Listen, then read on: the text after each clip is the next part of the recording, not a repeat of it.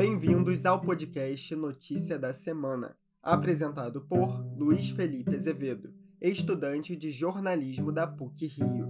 No episódio de hoje, restaurantes têm nome alterado no aplicativo iFood por mensagens de apoio ao presidente da República Jair Bolsonaro e contra a vacina, e atualização semanal da pandemia no país.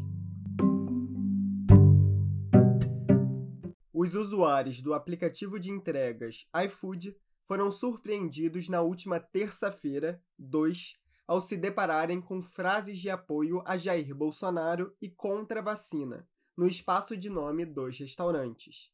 Em nota, a plataforma afirma que o erro atingiu 6% dos estabelecimentos cadastrados e foi feito indevidamente por meio de conta de funcionário de prestadora de serviço.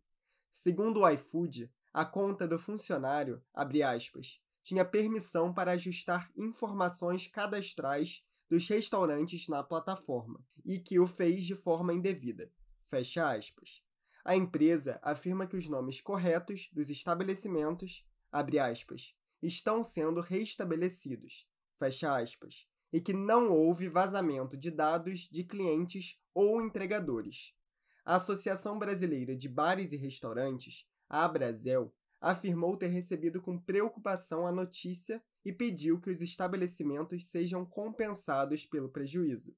A associação também pediu a revisão dos procedimentos de segurança no iFood e em outros aplicativos de delivery para que os dados de restaurantes e clientes sejam protegidos.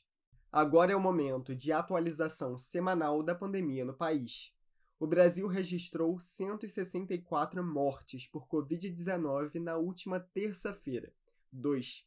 O total de óbitos é de 608.118.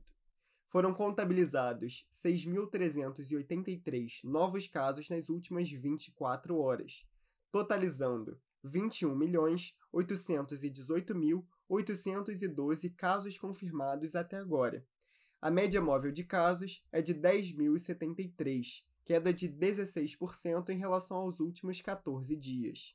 Já a média móvel de mortes registrou 261 óbitos por dia, queda de 31% em relação à média das duas últimas semanas. Três estados se encontram em alta no índice de mortes pela doença.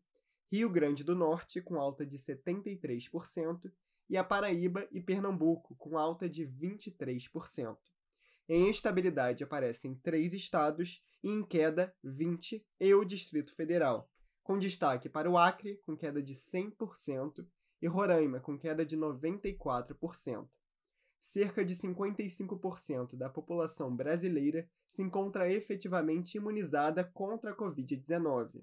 O total é de 154 milhões 807.386 indivíduos vacinados com ao menos uma dose, o que corresponde a 72,57% da população.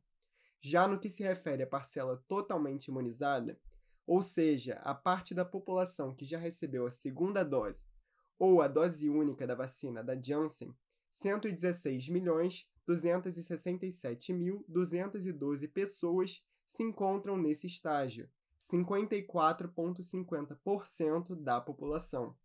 Os dados são do consórcio de informação formado pelo G1, O Globo, Extra, o Estado de São Paulo, Folha de São Paulo e UOL.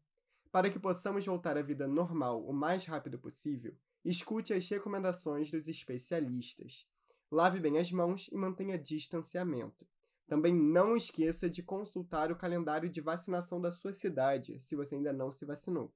É importante ressaltar que, para que a vacina tenha o efeito esperado, é preciso que ocorra a aplicação da primeira e da segunda dose. Vacina, sim. Para superarmos essa pandemia, precisamos tomar cuidado conosco e com o próximo. Até semana que vem.